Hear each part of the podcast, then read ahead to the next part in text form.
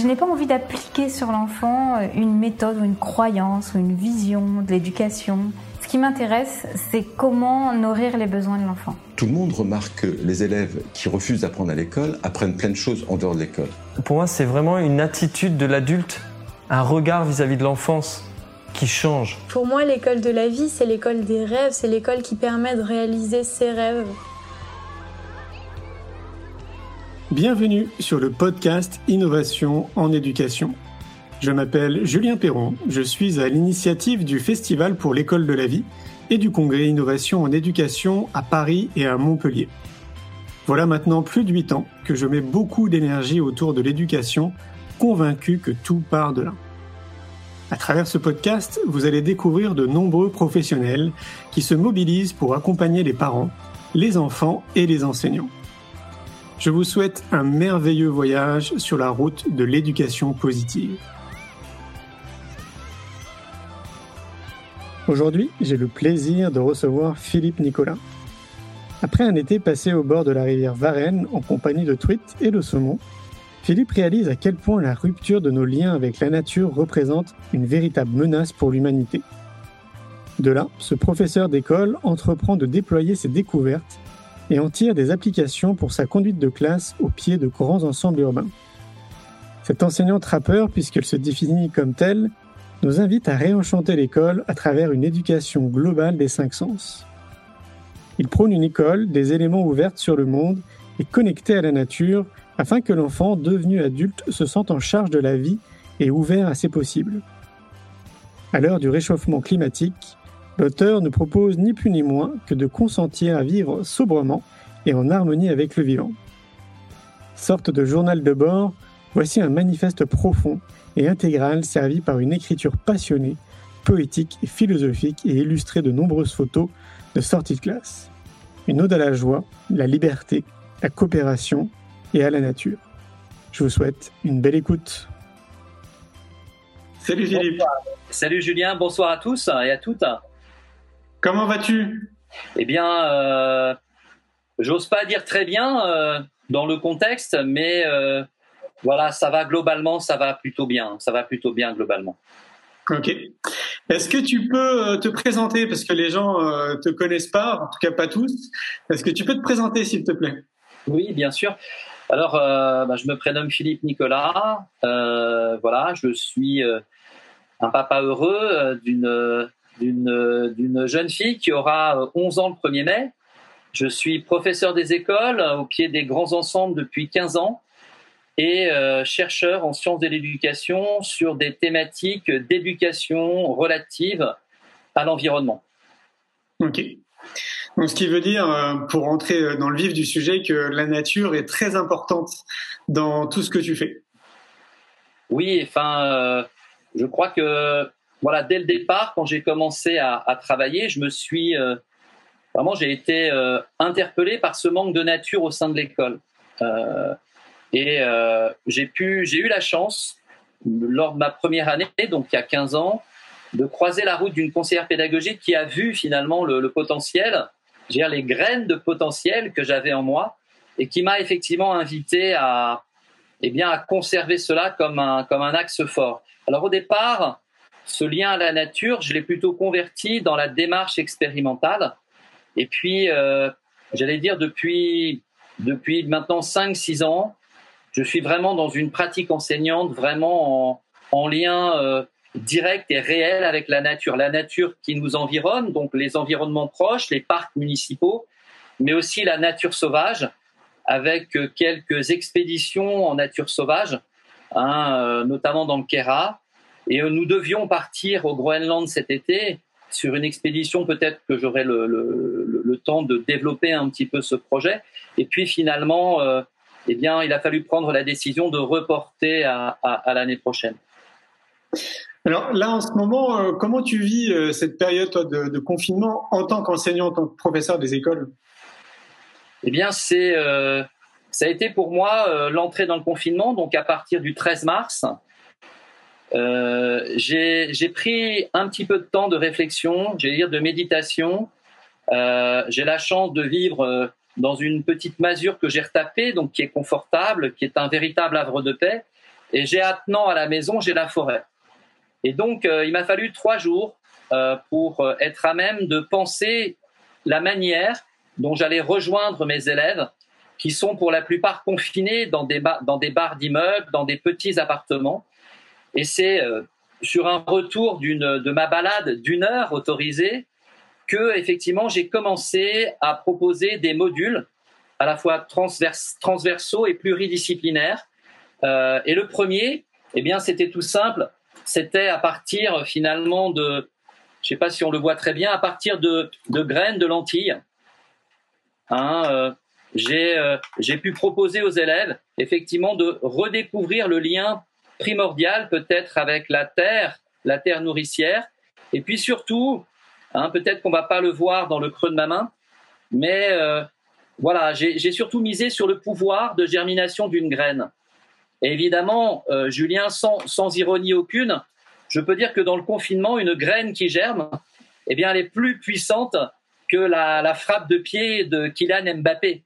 Euh, rien contre Kylian Mbappé, bien évidemment, mais euh, et j'ai pu euh, très rapidement, il a fallu que les parents prennent la mesure de ces modules comprendre que euh, les parents ont compris que leurs enfants euh, redécouvraient quelque chose autour de l'émerveillement, autour de la contemplation de ce qui pousse, de ce qui pousse et de ce qui peut être à un moment donné nourriture, en fait.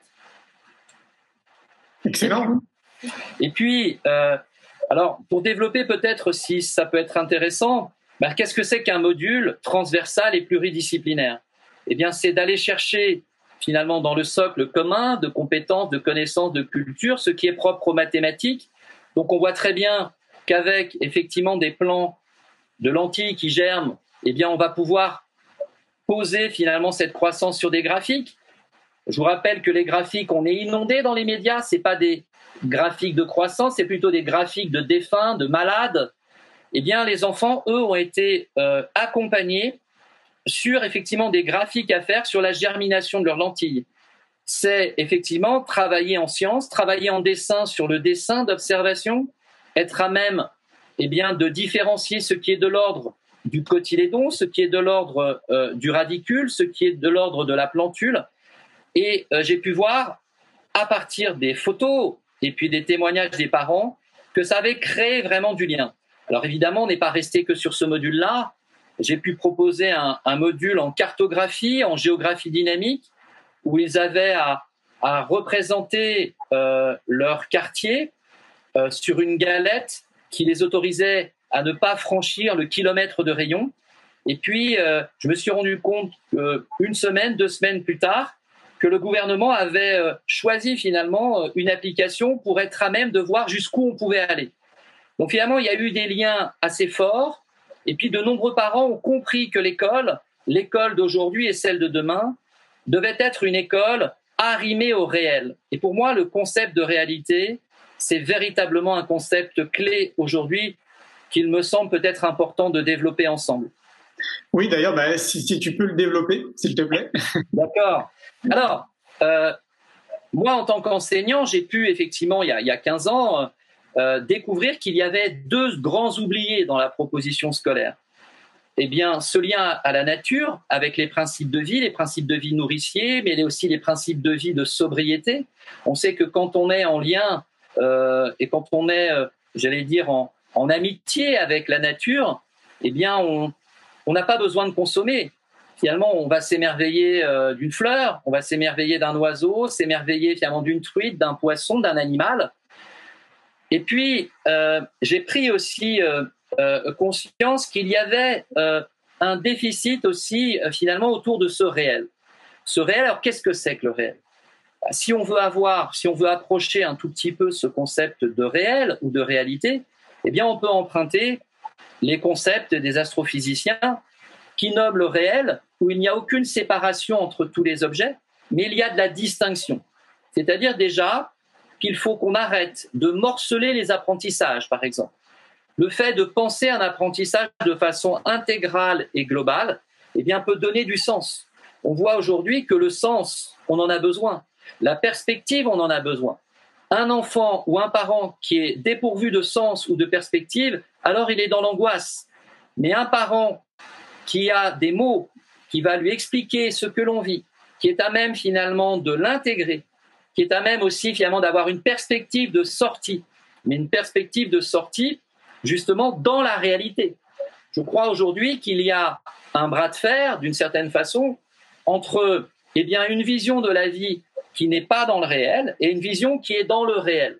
Alors cette réalité, quelle est-elle? Eh bien, on le voit aujourd'hui, on ne peut plus penser le monde, nos sociétés, l'école, sans la nature. Ce coronavirus, il appartient euh, totalement à la biodiversité. Est-ce qu'on en prend mesure? Est-ce qu'on en prend conscience? Un petit exemple là qui me vient à l'esprit, euh, il y a la semaine dernière, nous avons travaillé avec les enfants justement sur les nombres invisibles. Les nombres invisibles, eh bien, ce sont des nombres qu'on ne voit pas à l'œil nu, mais pourtant qui donnent des objets très réels. Ce coronavirus, il existe, on ne le voit pas, il a une mesure. Eh bien, cette mesure, elle s'exprime en nanomètres. Moi, j'ai vu mes 23 élèves complètement impliqués euh, dans ce travail mathématique compliqué d'aller chercher ces petits nombres et de les exprimer en puissance de 10. Donc de voir que ce réel, quand l'école s'arrime au réel, eh bien elle donne du sens, elle donne une perspective. Et ça me vient aussi à l'esprit, j'ai un élève qui s'appelle Moussa. S'il écoute, eh bien bienvenue Moussa. Eh bien Moussa qui était, qui était un élève assez difficile au niveau de l'attitude. Et là, dans le confinement, pour lui, cette recherche de la taille du coronavirus, ça a déclenché son potentiel. Et son potentiel, c'est qu'aujourd'hui, il jongle avec les nombres invisibles. Et il m'a dit il n'y a pas longtemps en visioconférence, moi, je sais ce que je veux faire plus tard, je veux être médecin. Donc on voit bien que, euh, et au moment où j'en parle, j'ai eu cette belle énergie qui m'envahit. Eh bien, je me dis, ben voilà, une école en phase avec le réel, une école qui euh, fait, qui prend finalement euh, les problèmes à cœur qui s'y confrontent. Eh bien, les enfants ne sont pas dépourvus, au contraire, les enfants sont très enthousiastes les enfants se confrontent et les enfants sont à même finalement d'avoir une vision du réel qui est plus réelle que celui, par exemple, de la consommation, de la surconsommation. Donc voilà ce concept de réalité hein, où euh, arrêtons de séparer les apprentissages, soyons dans une approche globale. Et cette approche globale, eh bien, on va aller chercher du dire, de l'écrire, du compter, euh, de la résolution de problèmes, de la démarche expérimentale eh bien tout ça va participer finalement à répondre à la question. On voit qu'on a besoin d'être dans une approche qu'on appelle complexe et globale. Moi, aujourd'hui, je suis le témoin qu'aucun des élèves ne se soustrait à cette pédagogie. Aucun élève. Les seuls qui ont été un tout petit peu en difficulté, c'est les parents. Ah, les parents, encore aujourd'hui, on veut des notes, on veut savoir, mais il est, comment? Il est, il est tout en haut, il est au milieu de la classe. Il dit, attendez, euh, vous savez qu'on n'évalue plus de cette façon-là. Aujourd'hui, je crois que le, réel, le contexte dans lequel on est, nous demande d'évaluer des concepts de coopération, des concepts de relation avec la nature, de respect à l'égard du vivant, d'être capable de mutualiser nos compétences. Eh bien, ça, ça parle. Aujourd'hui, alors là, on n'est pas en visioclasse, mais le matin, vous me verriez en visioclasse, il y a une qualité d'attention, d'écoute qui est remarquable. C'est génial ça. Tu donnes, euh, je pense que là, tu vas donner espoir à, beaucoup de personnes. Bah, j'espère. Bah en fait, tu es, la preuve même existante que ça marche. Alors, évidemment, tu es loin d'être le seul. Il hein. faut quand même euh, rappeler qu'il y a une centaine de milliers d'enseignants euh, qui sont, on va dire, un peu comme toi, branchés et qui vont aller chercher bah, peut-être des outils de l'extérieur pour essayer de mener des expériences au sein de leur classe pour voir si ça fonctionne. Mais c'est tellement rassurant de, t'écouter. Euh, moi, je, vois tes paroles, donc euh, je, te laisse continuer. Alors, euh, finalement, cette, cette vision, on va dire, globale de la vie, eh bien, moi, elle s'arrime sur ce que j'ai eu enfant, c'est-à-dire un, un, appel irrémédiable pour la rivière, pour la nature. J'ai pu être méprisé hein, dans l'enseignement, dans l'éducation nationale, et puis d'une certaine façon, j'ai toujours continué mon chemin jusqu'à une rencontre essentielle. Je crois que le mot de rencontre, il est aussi essentiel en éducation à l'école. Nos enfants ont besoin de rencontrer des euh, personnalités, euh, des enseignants qui soient gardiens du sens, gardiens de la perspective. je, te donne, Julien, deux questions énormes que m'ont posées mes élèves, où j'ai pressenti euh, au plus dur du confinement qu'il fallait travailler sur les peurs. Et voilà que Sherifa me dit, Maître, j'ai une question. Je dis, ben vas-y, Sherifa. Et elle me fait, euh, Maître, est-ce qu'on va être confiné toute la vie?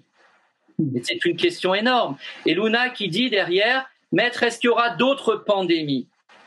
On voit bien que nos enfants sont travaillés et ils ont besoin de vraies réponses. La vraie réponse, eh bien, elle s'inscrit eh dans une ouverture d'esprit, de cœur euh, totale. Et on voit bien qu'on a besoin finalement d'entrer dans cette complexité.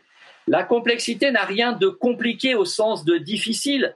La complexité doit intégrer que le monde est vivant, que le monde est en mouvement, que tout est possible, tout peut advenir dans la mesure où on accorde une place à la créativité, à l'inventivité et surtout une grande, grande place à la parole des enfants. Ça, c'est extrêmement important. Moi, en tant qu'enseignant, je ne suis pas meilleur qu'un autre, je ne suis pas plus grand. Par contre, ce que je sais, c'est quand moi je porte finalement, j'ai été éveillé, j'ai été éveillé par des expériences qu'on pourrait dire primordiales. L'expérience, par exemple, de découvrir que ben, j'étais aimé sans paraître, sans rien faire. J'étais aimé dans la nature, comme tout. Mais cette expérience, elle est extrêmement importante, hein, parce qu'un enseignant digne de ce nom, doit permettre dans l'espace de sa classe que chaque enfant expérimente cette amabilité. S'il sent qu'il est aimé de la vie, bah c'est le préalable à défendre la vie, de, défendre la vie, de la soutenir, de, comme Moussa, dans le confinement, de prendre conscience que les nombres invisibles, il y a des objets invisibles. Il y a du nanomètre, il y a du picomètre, il y a même du fantomètre. Et que ça, ça les émerveille.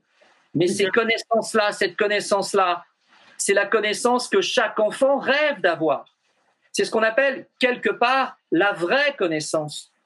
Hein, il y a un, philosophe que j'apprécie beaucoup qui s'appelle Bertrand Virgely qui dit c'est la haute connaissance. La haute connaissance qui nous aligne à vivre la vraie vie et pas une vie au rabais, pas une petite vie.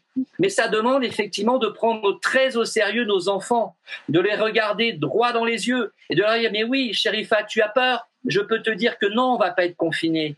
Et je vais te donner la possibilité de réfléchir pourquoi on va pas être confiné tout le temps. Quand Luna dit mais est-ce qu'il y aura d'autres pandémies? Luna a dit une chose extraordinaire. Elle a dit Maître, la terre, c'est notre socle. Je répète cette parole énorme. La terre, c'est notre socle. Et au moment où elle a dit ça, j'ai dit, mais mon Dieu, t'es enseignant. Le socle commun de compétences, de connaissances et de culture, eh bien, il n'y a pas la nature.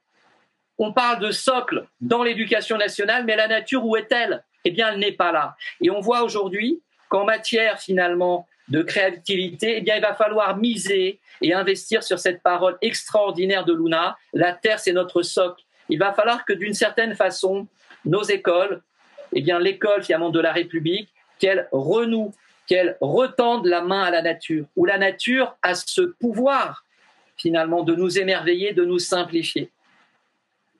C'est clair. C'est Philippe, en t'écoutant, euh, je repense à, notre discussion qu'on a eue euh, il y a quelques jours, où tu me glissais à un moment donné euh, que tu tu t'apercevais de plus en plus que tu étais vraiment au service d'eux et que du coup ça remettait en question aussi même le métier d'enseignant. Et, euh, et, plus je t'écoute, et plus je me dis, mais c'est évident en fait, t'es es au service d'eux, ça c'est sûr.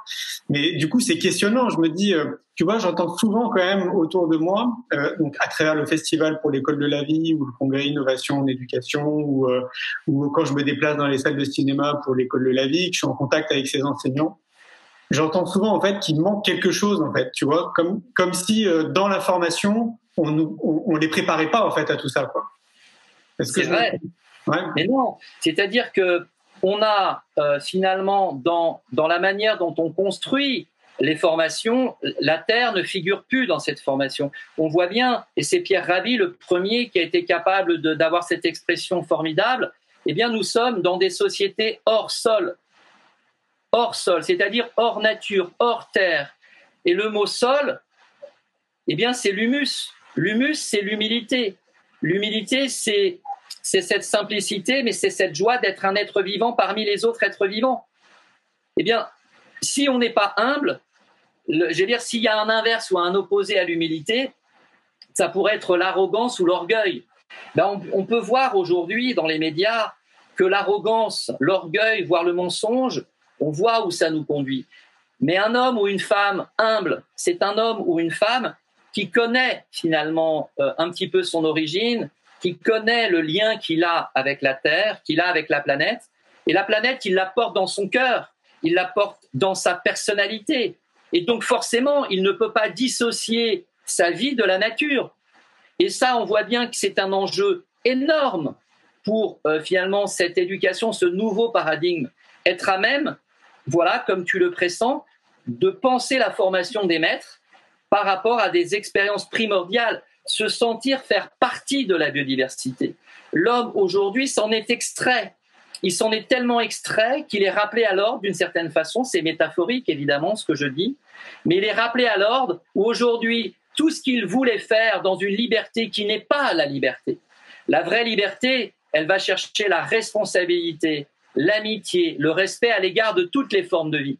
Eh bien, on peut voir eh bien, que cette fausse liberté, eh bien, on est appelé finalement à revisiter notre intériorité, revisiter notre géographie intérieure et voir qu'est-ce qui nous tient. C'est quoi notre soubassement? On est des terriens, on fait partie du vivant ou on s'extrait du vivant? Et je pense que eh bien, c'est à chacun d'entre nous de se poser en vérité cette question. Est-ce que je veux faire partie de l'odyssée du vivant? Et est-ce qu'en tant qu'enseignant, enseignante, je permets à mes élèves de s'inscrire, de défendre cette terre, de répondre à ces grands défis? Là, on est évidemment dans un défi euh, sans précédent, mais n'oublions pas, juste en dessous, un défi immense aussi, c'est celui du dérèglement climatique. Est-ce que nos écoles y travaillent, par exemple?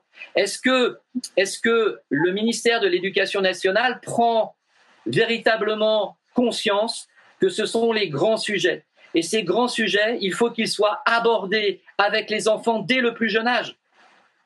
Et encore une fois, face à un grand problème, eh bien, on peut être émerveillé de voir que les alternatives, les enfants les ont. Alors oui, ils n'ont pas les savoir-faire, ils ne savent pas gérer encore la matière, mais les alternatives, les enfants les ont. Et on le sait très bien, nos enfants sont extraordinaires. Eh bien, permettons, offrons-leur d'accueillir leurs paroles. On est aujourd'hui, je crois, à un temps formidable où on se doit d'écouter nos enfants. On se doit d'écouter la parole de nos enfants et on se doit aussi d'écouter la parole de la planète. Qu'est-ce que la planète nous dit aujourd'hui? Qu'est-ce que la Terre nous dit? Qu'est-ce que nos enfants nous disent? Complètement. Complètement, c'est vraiment ce qui, ce qui manque profondément, je trouve. Et d'ailleurs, euh, au Japon, ils, euh, ils, vont quand même un, peu plus que nous dans cette direction, notamment au niveau de la sensibilisation à l'environnement, au tri des déchets, à respecter en fait tout simplement euh, bah, son environnement. Euh, je cite le Japon parce que ça me vient à l'esprit. J'y suis allé il y a quelques années en arrière et ça m'avait vraiment surpris sur place. Et en discutant, bah, évidemment, je m'étais aperçu que tout partait de l'éducation et que dès l'école, en fait, on les impliquait et on les sensibilisait en fait à la protection de l'environnement.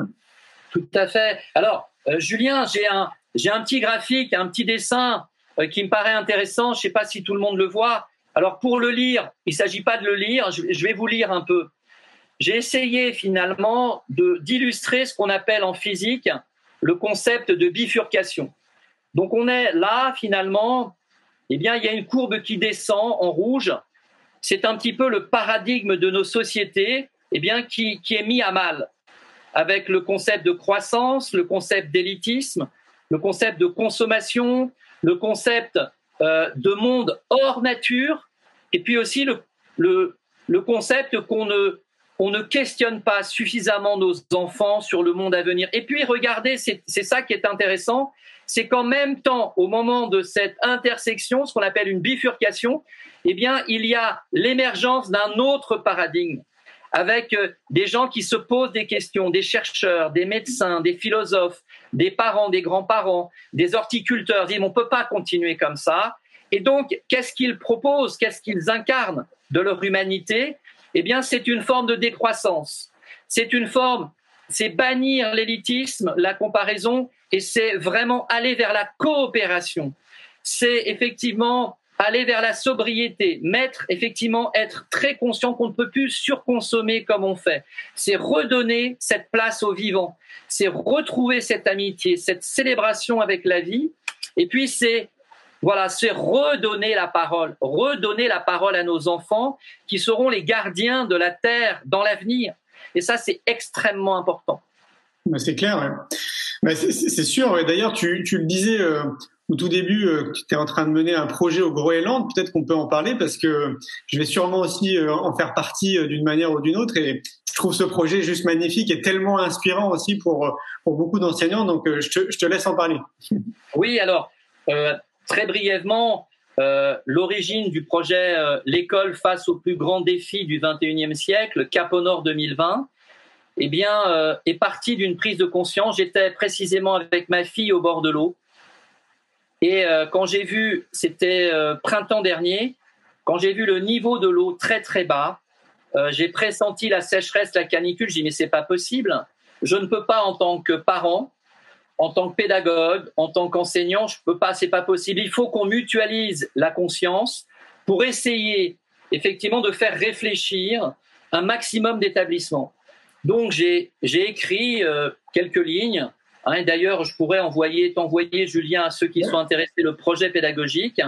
Et puis, il y a eu la réponse de neuf établissements, pardon, 12 établissements, neuf territoires, 450 élèves. Et puis, euh, dans, cette, dans ce cercle vertueux qui était au service et qui est au service de la vie et des enfants, une vingtaine de chercheurs polaires magnifiques impliqués.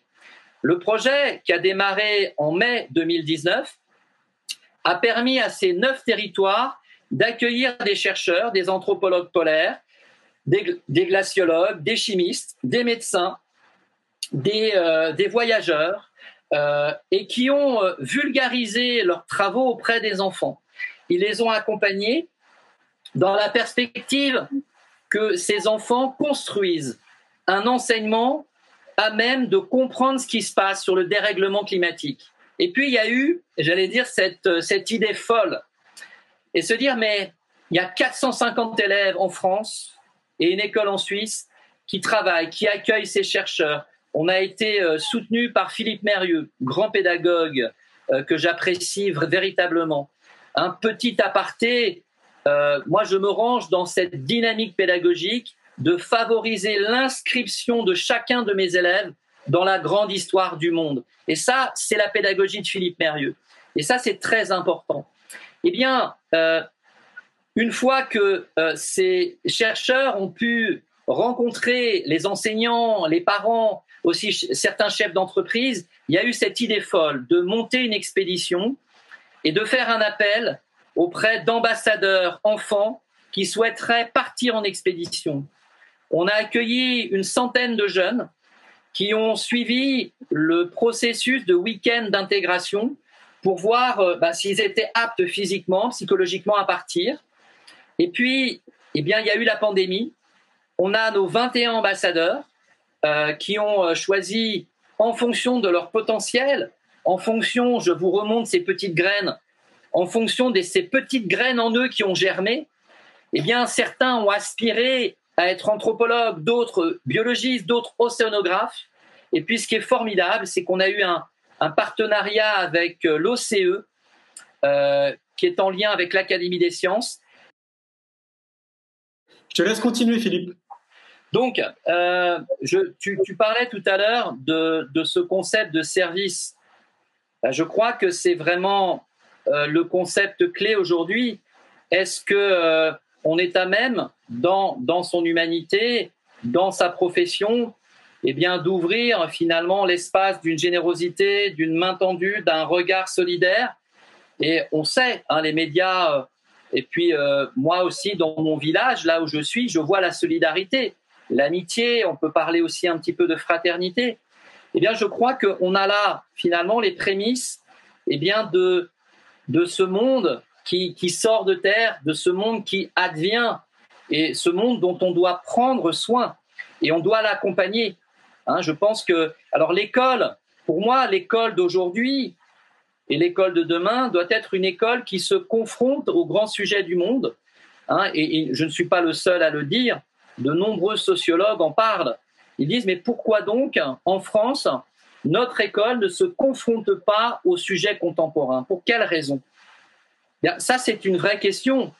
Au moment, hein, et on l'a vu précédemment dans la demi-heure précédente, eh bien, on a pris euh, la mesure eh bien, qu'en se confrontant euh, à des vraies questions et en permettant à nos enfants d'être acteurs, eh bien, l'enfant, quand il rentre chez lui, dit Tu sais, papa, maman, c'est moi qui vais le faire, il n'y a personne d'autre. C'est-à-dire qu'on est en train là d'être à même de penser une éducation innovante. On n'est pas en train de faire que nos enfants soient acteurs. C'est mieux que ça. C'est faire en sorte que nos enfants soient auteurs de leur vie. On a besoin d'être auteur. Être auteur, c'est j'ai pu être regardé dans une qualité de regard où moi, tout mon potentiel a été révélé, il a été nommé, il a été regardé, mon potentiel. Et ce potentiel-là me permet de choisir mon orientation scolaire, de trouver le sens, de m'engager dans les apprentissages et dans un apprentissage qui fasse sens, qui fasse cohérence. Moi, je ne vois aucun enfant s'affranchir ou se, se, soustraire de cette dynamique-là.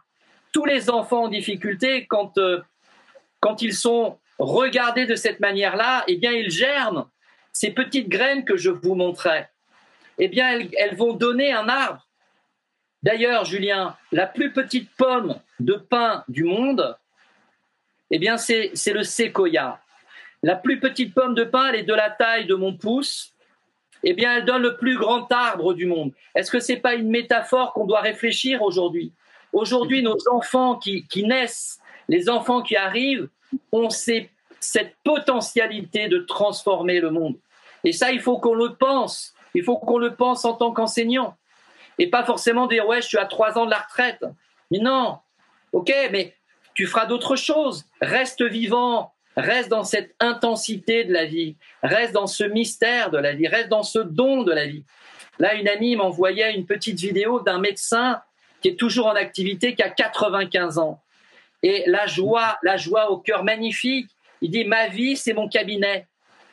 Mais mon Dieu, est-ce qu'on peut être dégagé de nos contraintes, de nos immobilismes Aucun enfant, quand il rencontre un être qui est euh, traversé par l'énergie du vivant, ça change radicalement leur vie. On a besoin d'être reconnu, d'être nommé, d'être révélé. Et puis après, il y a quelque chose de formidable. Je m'épanouis et je commence à voir dans la dynamique de projet quelles sont mes compétences. C'est-à-dire, je commence à m'accomplir parce que le monde me montre qu'il a besoin de mes compétences. Il a besoin de mon regard. Il n'a pas besoin du regard de Monsieur Nicolas, qui est maître, mais mon maître a besoin de moi. Et mon maître me dit à la chaque rentrée scolaire, si tu ne donnes pas ta part, il ne se passera pas grand-chose. J'ai besoin de toi. Pour qu'on vive une année formidable, j'ai besoin de toi. J'ai besoin que tu sois auteur dans ta vie. Si tu n'es pas auteur, tu vas être une machine, tu vas être un soldat. Donc il faut que tu sois auteur. C'est formidable d'être auteur de sa vie. Auteur euh, de soi, respectueux de soi, être capable voilà, de s'aimer soi, d'aimer les autres. C'est la connaissance dont je parlais tout à l'heure, cette belle et grande connaissance que le monde a besoin. Et c'est là où on se rend compte qu'on n'a plus besoin après de beaucoup de choses. On a juste besoin de recevoir cette énergie, cette joie, et de savoir d'une certaine façon, non pas ce que je vais faire ou ce que je vais gagner, mais on a besoin de pressentir quelle est ma place sur la planète, quelle est ma mission sur la planète. J'ai une mission, j'ai ma respiration à donner dans un sens. Je dois être d'une certaine façon, je dois être fertile, je dois être dans la dynamique du vivant. Une graine de lentilles, ça en donne 50 après. Mais c'est ça qui est extraordinaire. Est-ce que de ma vie, je vais en donner 50 des enseignants? Ça serait formidable, Julien. 50 non pas Philippe Nicolas, mais 50 jeunes qui disent Moi, je vais être enseignant. Alors, Julien, permets-moi, parce que ça me vient à l'esprit. J'ai accueilli l'année dernière deux stagiaires. L'un sortait d'HOC, l'autre sortait de Sciences Po. Il m'avait entendu, Julien, à une conférence que je donnais au festival à Montpellier. ils m'ont demandé, ils m'ont demandé euh, est-ce qu'on peut venir faire un stage chez vous? J'ai pas de problème. Et euh, le premier euh, vient, il sortait d'HEC. Au bout de trois jours, il me fait Ouais, mais t'en es où sur le programme et tout? J'ai Tu as accepté de venir en stage. On parle, on va évaluer ton stage le cinquième jour si tu veux bien. Et il était encore résistant le troisième jour, le quatrième, le cinquième jour, il était complète, il a basculé. Aujourd'hui, il est enseignant Espérance banlieue. Il s'est tellement approprié ce qu'il a vu qu'il monte des projets formidables là où il est. Et son mmh. super copain, qui sortait euh, euh, qui est venu. Alors, Sciences Po HEC, ça va très vite là. Hein. Ça réfléchit. Euh, c'est deux exemples extraordinaires. C'est-à-dire qu'ils ont touché un sens, une énergie. Et dans le service, ce qui crédite le service, c'est la joie. La joie. Si on se dit, je sers quelque chose, je sers un enfant dans l'apprentissage, mais que je n'ai pas la joie, alors je ne sers pas. La condition pour que je dois être envahi d'énergie et de joie. Ça doit déborder autour de moi. Je dois être un être saisi de la vie, je dois être passionné et je dois en être passionnant. Mais pas passionnant au sens de il doit faire ce que je veux, mais cette énergie qui circule en moi, eh bien, elle doit toucher finalement les enfants. Mais elle touche aussi les enseignants, elle touche les parents. Là, j'ai des témoignages de parents euh, magnifique et qui parfois me donne les larmes aux yeux. Hein, une, maman, la maman de Sofiane, me disait Merci maître, vous avez ouvert la vision du monde à mon fils. Vous avez ouvert la vision du monde à mon fils. Je dis Mais écoutez, je fais mon métier, merci, je fais mon métier. Ouais, c'est énorme. Mais je pense que, tu sais, dans, dans, ce que tu exprimes, et pour te connaître un tout petit peu, je sais que tu es. Euh, es en chemin en fait, tu vois, tu t'occupes de toi, tu t'occupes de, de, ton esprit, tu t'occupes aussi de ton corps. Et euh, il y, y, a une démarche déjà personnelle qui te permet, comme tu le soulignes, de, de rayonner en fait, d'être juste bien. Quoi. Mais c'est vrai que tout le monde n'est pas sur ce chemin-là. Et donc euh, peut-être qu'une des priorités, ce serait justement dès l'éducation, dès le départ, en fait, d'emmener aussi les enfants à prendre conscience de leur corps, de leur esprit, tu vois, de, prendre soin de leur machine biologique, en fait, tout simplement. Ah, machine biologique.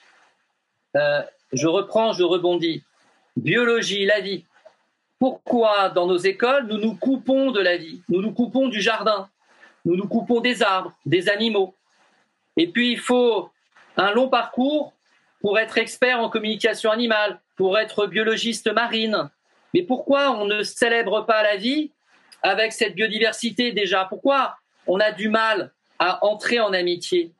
Pourquoi aussi l'école euh, peut être aussi encore un peu sèche, encore un peu élitiste?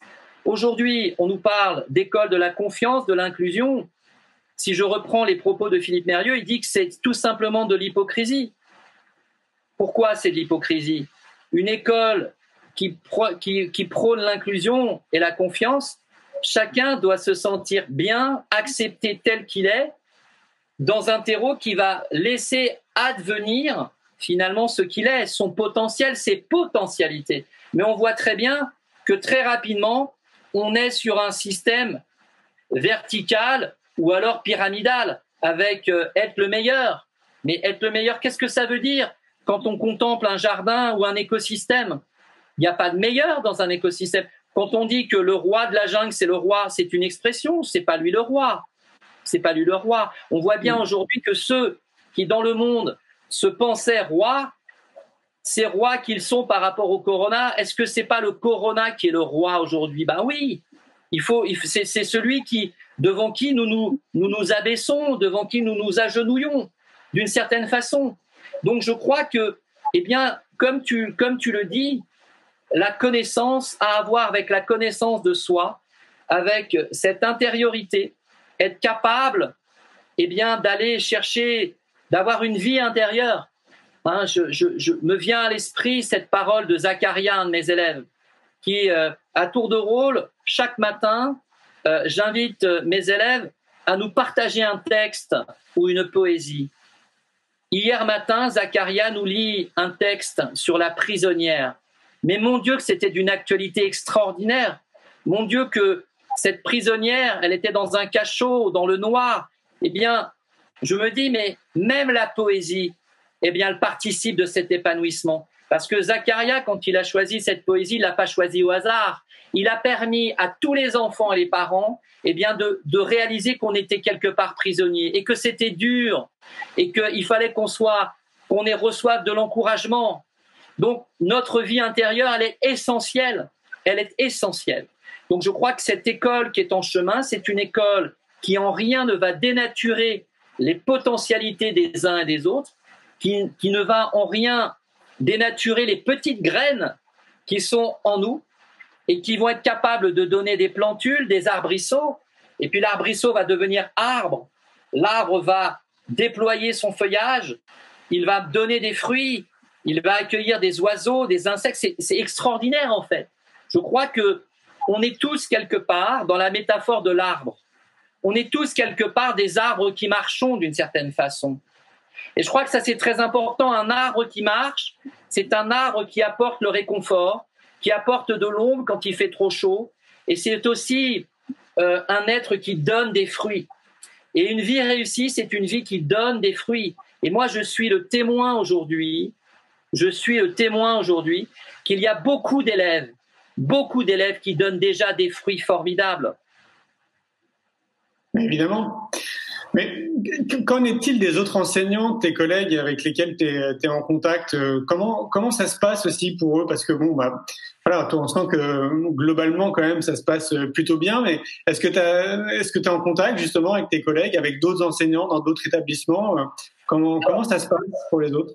Alors c'est une, bonne question et, euh, c'est la question que, m'avait posée un, mécène qui, euh, a d'ailleurs euh, contracté le coronavirus. Il nous a fait très très peur. On a cru qu'il allait y passer. Finalement, ben, il a guéri et qui m'aide financièrement depuis des années.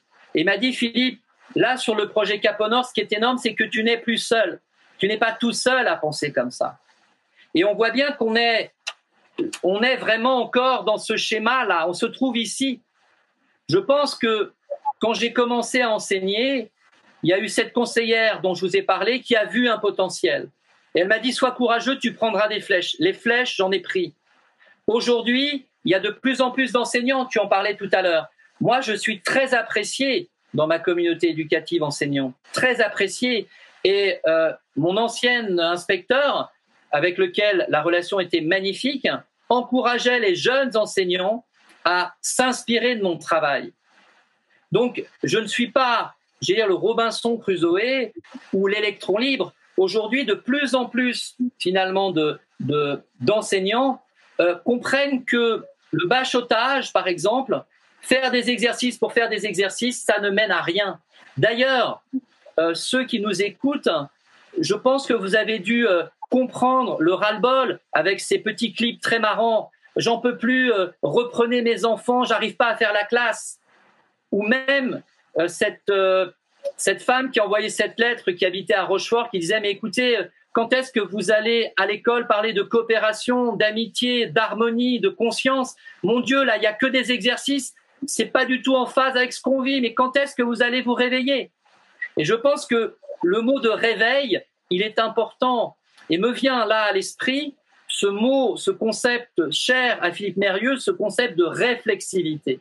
La réflexivité, c'est je suis en relation avec quelqu'un et ce qu'il m'invite à penser, à recevoir, il y a tout ce travail d'intériorisation, d'intériorité. Et cette intériorité fait que développe mon sens critique, m'appelle à me connaître. Et on voit qu'il y a encore finalement une opposition entre une école qui promeut la réflexivité, c'est-à-dire le sens critique, euh, l'émergence d'être auteur dans sa vie, et puis une école qui, jusqu'au terminal, eh bien, qui, il faut apprendre des choses. Mais tu comprendras plus tard. Mais tu comprendras quoi plus tard? Et on voit bien encore une fois que, eh bien, moi je pense avoir fait partie, eh bien, des enseignants un petit peu avant-gardistes. Euh, et je le reçois en tant que tel aujourd'hui là avec toi. Et heureux, absolument pas blessé ni abîmé par euh, les quelques années difficiles. Et aujourd'hui, je suis intimement persuadé que cette pédagogie qui se, qui se, se positionne sur l'axe de penser de façon complexe est essentielle. Le retour à la nature, c'est le deuxième axe. Et le troisième axe, et pas des moindres, c'est l'axe de la coéducation. C'est qu'aujourd'hui, l'affaire de l'école, c'est pas que l'affaire des enseignants. C'est l'affaire aussi des parents, des grands-parents, des chefs d'entreprise. Là, dans le, projet Cap au Nord, on a pu mettre en place une dynamique de territoire apprenant et de territoire ressources. Mais c'est énorme. Et ça, c'est modélisable. Ça veut dire qu'un enfant est à même de comprendre là où il vit, à 2-3 kilomètres de chez lui, d'identifier les ressources.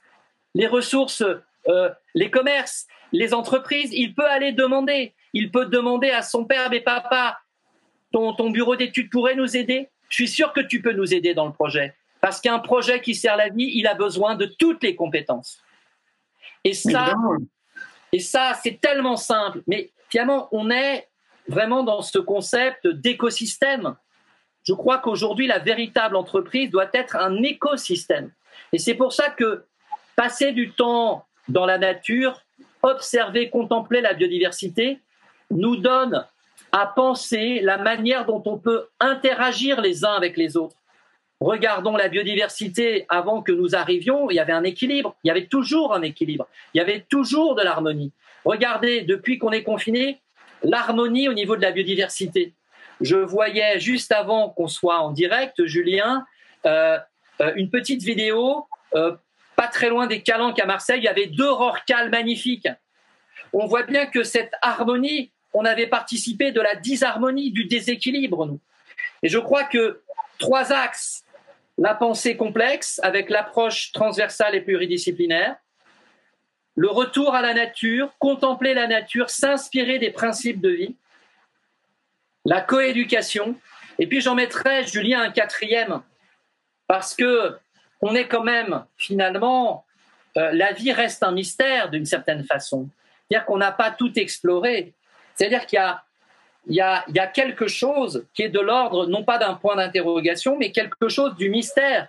Alors on va y mettre, on peut y mettre le religieux, on peut y mettre euh, Dieu, on peut y mettre les spiritualités. Mais je crois que la question du mystère, c'est-à-dire de la spiritualité laïque, eh bien, c'est un axe qui me paraît essentiel. Regardons, vous qui nous écoutez, euh, l'héritage des cultures premières. Mais il est extraordinaire. Tout à l'heure, j'avais en ligne un directeur d'une fondation dont je tairai le nom. C'est pas, c'est pas, on n'a pas, j'ai pas le communiqué, mais je pourrais. Et il me disait, tu sais, Philippe, je prends conscience euh, qu'il va falloir aller chercher du côté de l'héritage des cultures premières. Mais oui, mais mon Dieu, c'est important. Et qu'est-ce qu'il y a dans l'héritage des cultures premières? Eh bien, il y a cette dimension du mystère, il y a cette dimension de l'esprit, il y a ce qu'on appelle une cosmogonie, une construction du monde. Eh bien, qu'on a besoin, nous, peut-être d'entendre ces récits, de voir la manière dont il vit. Et je crois que ça, c'est aussi très, très important on voit bien, et je ne suis pas le seul à le penser, hein, par exemple, on voit le philosophe Edgar Morin, bientôt centenaire, mmh. lui, il y a un mois ou deux, il parlait finalement de changement de civilisation. Eh bien, est-ce qu'un changement de civilisation, encore une fois, s'inscrit pas dans finalement l'effondrement d'un paradigme et finalement l'émergence d'un autre paradigme Moi, je le crois, je le crois véritablement. Et d'ailleurs, euh, par rapport au mystère, cette ouverture, je crois, par rapport au mystère, eh bien, pour celles et ceux qui vont chercher des vraies réponses, que ce soit auprès d'un Inuit, d'un Amérindien ou d'un moine, eh bien, il vous dira des choses, il a sa vision, il a une réponse. Et la réponse, hein, parce que j'ai cette chance finalement d'être en amitié avec des moines, avec des Amérindiens, eh bien, qu'est-ce qu'ils nous disent qui fait consensus? On doit payer la terre, payer au sens de on doit lui donner son dû, on doit l'aimer. On ne doit plus être hors nature comme on l'est. C'est ça, j'allais dire de façon synthétique qu'ils nous disent. Il n'y a pas d'avenir pour l'homme sans la nature. Je crois que ça, c'est extrêmement important. C'est évident, c'est évident. C'est évident. C'est euh, et plus, je t'écoute et plus je me dis qu'il faut vraiment qu'on mette beaucoup d'énergie autour de autour de ça. Euh, Est-ce que tu veux bien nous reparler? Parce que tu sais ça a coupé quand même tout à l'heure. Oui. Et je sais pas si euh, si le fichier en fait s'est enregistré. Il faudrait que tu que tu nous reparles de ce projet Groenland s'il te plaît. Au bien cas sûr. où tu pas enregistré. Alors, bah, je vais vous en parler dans la perspective finalement de de l'après pandémie. Donc on a pris euh, finalement en concertation, nous sommes en train d'y réfléchir, mais très probablement, euh, et moi c'est ma posture, de permettre aux 21 ambassadeurs eh bien, de se retrouver au Groenland. Oui. Ce serait terrible de ne pas accompagner le projet, euh, notamment au niveau des 21 ambassadeurs impliqués. Ça, c'est la première chose. La deuxième chose, c'est que l'école, eh bien, elle chemine avec des chercheurs. C'est-à-dire que les chercheurs, eh bien, c'est une, une dimension de service, mais aussi une dimension de d'émerveillement. Ils sont à même de voir que des enfants vont prendre la relève. Il y a des enfants qui vont être glaciologues. Par exemple, ma fille Lou, elle rêve d'être anthropologue. Elle a appris le groenlandais, elle, elle est très à l'aise dans la nature, ça n'étonnera personne, mais moi je suis émerveillé. Elle parle un peu groenlandais, moi je ne parle pas du tout. Mais moi ça m'émerveille, je me dis, mais, mais voilà qu'ils prennent des choses pour leur vie. Ils ont pris des savoirs qui sont une nourriture. Mais mon Dieu, que l'école doit donner de la nourriture, de la nourriture justement pour faire germer ces potentialités. Alors, euh, ce projet, eh bien, il ne va pas s'arrêter euh, l'année prochaine. Il a, euh, il a un objectif d'être pérenne et de prendre une dimension, on l'espère, internationale dès l'année prochaine, en permettant d'agréger dans les écoles partenaires, eh bien, des écoles en Suisse, en Amérique latine et au Québec, pour être à même de rendre compte que l'école aujourd'hui, dès le plus jeune âge, va chercher finalement euh, ce que nos enfants nous disent du monde de demain. Et ça, c'est extrêmement important. Et puis, euh, tu me demandes de, de reparler finalement du projet. Comment ne pas parler sur les minutes qui nous restent de la démarche expérimentale? Mais voilà, voilà une pépite pédagogique apprendre à chercher, apprendre à se confronter, c'est apprendre à trouver. Mais si je n'apprends pas à me confronter, je ne pourrai pas trouver. Là encore une fois, Moussa, quand il découvre les nombres invisibles et que le corona mesure 50 euh, nanomètres, et voilà qu'il veut être médecin, mais c'est énorme. C'est ça, ces éveils. Je pense qu'on doit être à même de réveiller nos enfants et de dire, tu vois, le monde t'attend. Le monde t'attend pour de vrai. Choisis ce que tu veux faire, mais donne-toi à fond. Donne-toi à fond. Et d'avoir finalement des enfants qui soient des torches, qui soient des torches humaines. Et je pense qu'il y a, Julien, en éducation, en enseignement, il y a un déficit. C'est celui de ne pas insister sur la qualité et sur l'intensité de la vie qu'on peut vivre. L'intensité de la vie. Mais mon Dieu, que c'est important qu'on soit des vivants et pas, pas des zombies ou pas des survivants. Je pense, moi, que le contexte actuel favorise l'émergence d'enfants, filles et garçons de toutes les cultures remarquables. Le monde qui arrive ne sera pas celui de demain. Alors oui, il y a finalement euh, euh, le monde des entreprises, le monde finalement, on va dire, de la sociocratie, etc., qui va essayer de rester dans l'ancien paradigme. Mais là, il y a quelque chose, il y a une poussée extraordinaire d'enfants. Alors la démarche expérimentale, j'en reviens, permettre à un enfant dès le plus jeune âge d'être face à un problème. Alors évidemment, un enfant de 6 ans, eh bien, on va lui poser la question, ou s'il te pose la question, mais maître, comment l'araignée fait-elle pour grimper sur le mur? Et que tu dis, oula, c'est une bonne question, est-ce que vous voulez qu'on y réponde tous Et les voilà les uns les autres à dire ce qu'ils pensent. Et tout ce qu'on pense mérite d'être accueilli. Moi, j'ai fait cette expérience. Et il y a, y a Wafa qui avait dit, moi, je pense qu'il a des petits bouts de, elle a des petits bouts de chewing gum sous les pattes. J'ai écrit ça au tableau. Et puis, au fil des jours, eh bien, il y en a qui dit, bah, il faudrait qu'on aille voir sous les pattes. Alors, on a sorti des loupes binoculaires. Et puis, les enfants ont vu qu'il y avait des crochets, des pics. Alors, Wafa a dit, mais j'ai pas vu de chewing gum. J'ai dit, mais c'est pas grave. Ton idée était géniale mais il n'y avait pas de colle, il n'y avait pas de chewing-gum. Et donc, elle a dit, OK, maintenant je sais que sous les pattes des araignées, il n'y a pas de chewing-gum, mais il y a des pics et des crochets, c'est pour ça qu'ils montent au mur. Eh bien, ça commence dès le plus jeune âge, pour être capable de solutionner ce que l'on vit. Si on a été dès le plus jeune âge, eh bien, encouragé dans la curiosité, encouragé dans la compréhension du monde et de son exploration, mais moi je vous le dis, on n'a absolument pas à s'inquiéter. on ne peut que être dans une espérance vive, une espérance qui ne déçoit pas et qui ne trahit pas. C'est sûr, c'est sûr. comment tu euh, t'imagines la suite, euh, le, déconfinement? Comment ça va se passer tout ça? Alors, moi, la manière, de façon personnelle, comment ça va se passer euh, Pour ma part, je ne retournerai en classe en présentiel que dans la mesure où le cadre sanitaire sera garant euh, de la sécurité de mes élèves et de moi-même. Si ça n'est pas le cas, c'est très clair, on en a parlé avec mes, avec mes parents d'élèves, eh bien, je vais continuer à distance à donner des modules.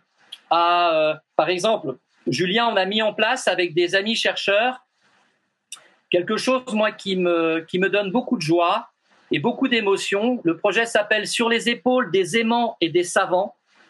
Et euh, tout plein de chercheurs donnent euh, des conférences, des visioconférences à mes élèves pour leur donner de l'énergie, pour les réenchanter, pour les réenthousiasmer. Alors, ça veut dire que moi, j'ai des armes là, je peux rester encore confiné pendant un temps. Moi, ce que je veux, c'est qu'il y ait la sécurité sanitaire pour retourner. Alors maintenant, par ailleurs, comment je vois la sortie du confinement? Eh bien, euh, j'ai invité, euh, il y a déjà quelques semaines, des collègues à être déjà dans la réflexion, dans la perspective de l'après. Est-ce que ta pratique pédagogique va changer? Est-ce que tu vas être davantage un enseignant ou une enseignante qui va promouvoir la relation avec le vivant, la relation avec l'environnement, la relation avec ta dimension intérieure, ta relation avec les autres cultures ou pas Parce qu'il y a encore des enseignants mais aussi pas que des enseignants qui attendent que ça se passe. Moi, je crois que le contexte qu'on est là doit nous énergiser pour reconstruire après. Euh, il y a quelques semaines, j'avais ce mot qui habitait mon cœur, ce mot de reconstruire. Je crois qu'il est extrêmement important. Il va falloir reconstruire sur d'autres bases. Il va falloir se sentir très libre au niveau de sa pédagogie. Et puis, il va falloir être capable de prodiguer un enseignement essentiel, Julien. Ça, c'est capital. Il va falloir ne pas bavarder au niveau de son enseignement. Il va falloir vraiment être euh, dans l'enseignement essentiel, c'est-à-dire donner à voir la valeur de la vie, la beauté de la vie, et que chacun est appelé à marcher dans, une qualité de vie, dans une beauté de vie. Donc ça va réclamer, Julien, très certainement de la formation, euh, voilà, donc c'est très enthousiasmant. C'est très enthousiasmant de se dire, voilà, on a un contexte qui nous autorise librement à parler de pédagogie innovante, de retour à la terre, d'aller chercher la parole des représentants des Premières Nations, et puis, euh, et puis ce droit au bonheur, ce droit, ce, droit, ce droit à la joie, ce droit à la liberté, et une liberté qui va avec responsabilité et respect. Si on veut avoir un peu plus, euh, ah, il y a beaucoup de soleil. Si on veut avoir un peu plus euh, d'informations euh, par rapport à ton projet Groenland, où est-ce qu'on peut trouver les infos? Faut te les demander directement? Oui, on peut me les demander directement, ou alors sur Facebook. Il doit y avoir sur Cap au Nord 2020 pas mal de choses. Sur Internet aussi, Cap Nord 2020, on a effectivement bah, des choses. Il y a des liens qui sont importants. Hein, et puis moi, je lance l'invitation aux, amis, aux collègues enseignants, enseignantes, eh bien, celles et ceux qui ont envie d'en faire partie dès l'année prochaine, ben, il n'y a pas de problème. Il va y avoir, euh, euh, ça participe du projet que d'accueillir un maximum d'écoles, de classes qui vont vouloir accueillir des chercheurs, qui vont vouloir aussi peut-être rêver euh, d'une expédition, qui vont aussi construire le monde. Je crois qu'aujourd'hui, on a besoin d'être dans une école qui va réparer, qui va aussi peut-être s'excuser, voire demander pardon d'une certaine façon, et qui va renouer la célébration avec la nature. Je crois que voilà, c'est ouvert et euh, j'allais dire l'espace de l'attente est immense.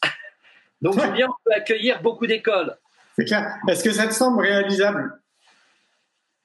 Ah bah tout à fait. Ah bah, bien sûr. Ah bah sans aucun problème. Euh, pourquoi ça me paraît réalisable? Parce que euh, là, on a réfléchi, euh, hier a au cœur du projet eh bien, de fonder un comité d'innovation pédagogique piloté par des chercheurs qui vont être à même d'aller se déplacer sur les différents territoires et d'être à même soit de former, soit d'aller collecter des informations en vue finalement eh bien d'être dans cette euh, éducation innovante. On voit bien que se confronter au dérèglement climatique, eh bien c'est l'avenir. Ça doit être l'avenir de nos sociétés, pas simplement de l'école. Et donc, on voit très bien que dans la dynamique des territoires, apprenants et ressources, eh bien qu'il faut créer des partenariats avec les entreprises. S'il y a 15 entreprises qui donnent 500 euros chacune, ben, ça va permettre à trois jeunes de, de partir en expédition. C'est ça, c'est ça qui est formidable. Et, euh, et je crois en même temps, euh, moi en tant, en tant que papa et en tant que maître, je me dois d'être honnête intellectuellement et moralement. Moi, ma fille peut me regarder droit dans les yeux et me dire, mais papa, tu m'as prévenu pour le dérèglement climatique Quand elle aura 20 ans, mais papa, tu m'as prévenu, aujourd'hui je suis anthropologue, c'est par rapport au projet. Je crois qu'en tant qu'adulte responsable, on a ce devoir de l'honnêteté morale et intellectuelle de dire à nos enfants, bien oui, là, euh, l'école peut être un tremplin si tu découvres ta vocation, eh bien, il va falloir que tu l'utilises au maximum parce que la planète t'attend, quoi. L'avenir repose aussi sur toi comme sur chacun d'entre nous. Et moi, j'ose le dire aujourd'hui, ben, je crois que l'avenir repose sur l'école plus que sur la politique. Hein, euh, je ne veux pas rentrer dans ce débat et dans cette discussion, mais j'ai été consterné par ce, la claire vision d'un d'une forme de faillite à, bien des étages, et je ne veux pas revenir là-dessus. Et pourquoi faillite? Eh bien parce qu'on s'est coupé des principes de vie, on s'est coupé de cette nourriture de la connaissance. Et je pense que notre école a besoin de la vraie connaissance et de cette connaissance qui nous responsabilise les uns par rapport aux autres. Il n'y en a pas un qui est meilleur.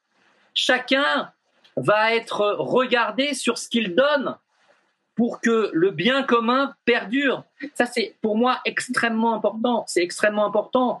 Et moi, là où je suis très enthousiaste, eh bien, c'est je sens que, eh bien, après ce confinement, il va y avoir des rencontres extraordinaires. Ça va germer. Et, euh, eh bien, on peut, je crois, avec beaucoup de raison et beaucoup de sagesse, eh bien, euh, pressentir déjà qu'il y aura des îlots, des territoires de conscience. Ah bah, la conscience ne va pas être planétaire, mais il y aura des îlots de conscience où il fera bon vivre. Et je pense que ça, un îlot de conscience, je pense par exemple à, ces deux enseignantes qui sont venues en stage dans ma classe et qui ont, euh, qui ont choisi euh, de fonder une école dans le sud-ouest qui s'appelle OSE. Eh bien, quel défi magnifique elles ont. Elles abandonnent tout, elles vont ouvrir une école dans le sud-ouest qui s'appelle OSE euh, sur ses principes de vie, sur cette intelligence relationnelle, sur cette haute connaissance, et eh bien que, que dès la rentrée, j'allais dire, eh bien l'école soit pleine, soit pleine d'enfants, pleine de parents, pleine de, de chefs d'entreprise. Mais moi, je vais travailler dans ce sens-là. On travaille pour le bien commun et on travaille pour l'avenir, voire pour l'odyssée du vivant. L'odyssée du vivant. C'est extrêmement important que nos gestes construisent le monde de demain. Et et, ça, ça s'apprend, ça s'apprend à l'école. Complètement. C'est pour ça que je dis une génération pour tout changer. Alors, je, tout à l'heure, quand tu en préambule de notre rencontre, quand tu en parlais, j'ai dit ben voilà, euh, Julien et son équipe ont été très inspirés. Eh bien, on est véritablement, je crois, dans quelque chose qui est magnifique. C'est-à-dire qu'on est un peu des pionniers, hein, et on a finalement une terre finalement à, réhabiter en sens, en qualité et en avenir pour nos enfants. Là, là où je suis, je croise euh, de nombreuses femmes enceintes ou euh, de nombreuses familles avec des, enfants de moins de deux ans. Eh bien, je me dis, quand je les vois, je n'ai pas de tristesse, j'ai une joie qui m'envahit. Je me dis, mais elle est là la réponse. Ces enfants qui arrivent, ces enfants qui marchent, qui sont fascinés devant le jardin, devant le rosier magnifique, devant la louve, Et je me dis, mais voilà, on doit, on doit tendre la main, on doit être des vivants, et des vivants jusqu'au bout, et on doit laisser une place. Chacun a sa place sur la planète, chacun a sa place. Et puis, je reviens, Julien, s'il nous reste quelques minutes, de cette expérience primordiale, hein, cette expérience de se découvrir, aimer ici et maintenant. Et ça, c'est, je crois, l'expérience qui peut changer sa vie. Alors évidemment, ben, si on s'assied et qu'on fait l'exercice pendant 10 minutes, peut-être qu'il faudra se désencombrer, peut-être qu'il faudra toucher des, des, parties difficiles, des zones blessées, des zones trahies. Mais sous-jacent à ça, eh bien, on peut toucher eh bien, une dimension de notre être eh bien, qui est euh, inaltérable, qui ne peut pas être touchée. C'est cette dimension-là qui fait qu'on peut se remettre debout et on peut être un vivant formidable. Je crois, j'entendais euh, François Cheng, hein, et ça passe euh, sur Internet suite à son passage dans la grande librairie, qui disait cette chose extraordinaire. Il dit, mais quelque part, moi j'ai commencé à exister à 50 ans. Et je suis né à 50 ans. Et il n'y a pas longtemps, devant la maison avec Lou, on croisait une femme que je n'avais pas vue dans le quartier et qui me regarde et qui me dit euh, Monsieur, monsieur, j'ai raté ma vie, me dit-elle. J'ai pardon? J'ai raté ma vie, je vous dis. Excusez-moi, madame, vous parlez à qui? Parce que je, ne vous connais pas, je, ne vous ai jamais vu. Oui, je, suis chez ma sœur en bas de la rue. Je ne sais pas pourquoi, mais je, peux vous le dire, j'ai raté ma vie. J'ai travaillé dans une banque jusqu'à 62 ans, j'ai raté ma vie. Je dit, attendez, arrêtez. Vous avez du temps encore. Vous êtes jeune, oui. Laissez-moi. J'ai dit, mais vous avez au moins une vingtaine d'années, 25 ans au minimum. Elle me dit, mais voyez, quand je suis devant votre petite maison avec les volets bleus, la porte bleue, je me dis, c'était ça mon rêve. J'ai dit, mais il n'est pas trop tard. Il n'est pas trop tard. Et on voit que on a besoin aussi, Julien, eh bien, d'être finalement porteur de ce monde, mais on doit être aussi des aimants, des aimants au sens de l'amour, de l'amabilité, et on doit être un peu des lumières, des torches. On doit accueillir aussi ceux qui euh, ont été déçus par les systèmes. On doit les écouter, on doit montrer une amabilité, on doit les accueillir, on doit les réconforter, les réencourager. C'est ça le nouveau paradigme. Ce nouveau paradigme, finalement, s'il y a un mot, c'est même pas le mot service, c'est le mot d'amour.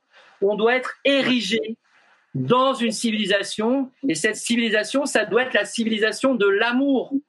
Et je crois que ça, c'est extrêmement important, extrêmement important. Et, euh, et je pense qu'il y a un avenir magnifique si on érige sa vie dans l'amour. C'est une très belle euh, phrase pour euh, terminer.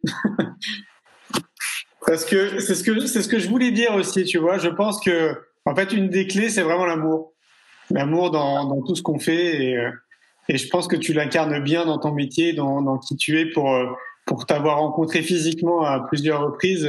Euh, je trouve que même physiquement et énergétiquement, tu, tu transpires ça. Donc, bravo pour ce que tu fais, Philippe. Merci beaucoup pour cet échange. Et puis, n'hésite pas, surtout Julien, à relayer. Hein. Si il y a bien des gens qui nous ont écoutés, moi, je t'autorise même à, à, à, passer mon, adresse mail sans aucun problème. Hein, que nous soyons le plus nombreux possible sur ce monde magnifique à, à rebâtir. Voilà, je vous salue tous. Merci beaucoup, Philippe. À bientôt. Au revoir. Bye bye. Ciao. Un grand merci pour votre écoute. J'espère que vous avez passé un bon moment avec nous. Pour aller plus loin dans votre recherche, nous avons créé un magazine papier le magazine Innovation en éducation. Un magazine que vous retrouverez uniquement sur abonnement, livré tous les deux mois partout dans le monde. Un magazine 100% éco-responsable, 80 pages en moyenne, sans publicité. À travers le Festival pour l'école de la vie ou le Congrès Innovation en éducation, nous rencontrons des milliers de professionnels qui proposent des solutions pour les parents, les enfants et les enseignants. Ce magazine se veut être un pont avec le podcast, nos événements et les films que j'ai réalisés. On se retrouve maintenant la semaine prochaine et entre-temps, je vous souhaite une très belle route.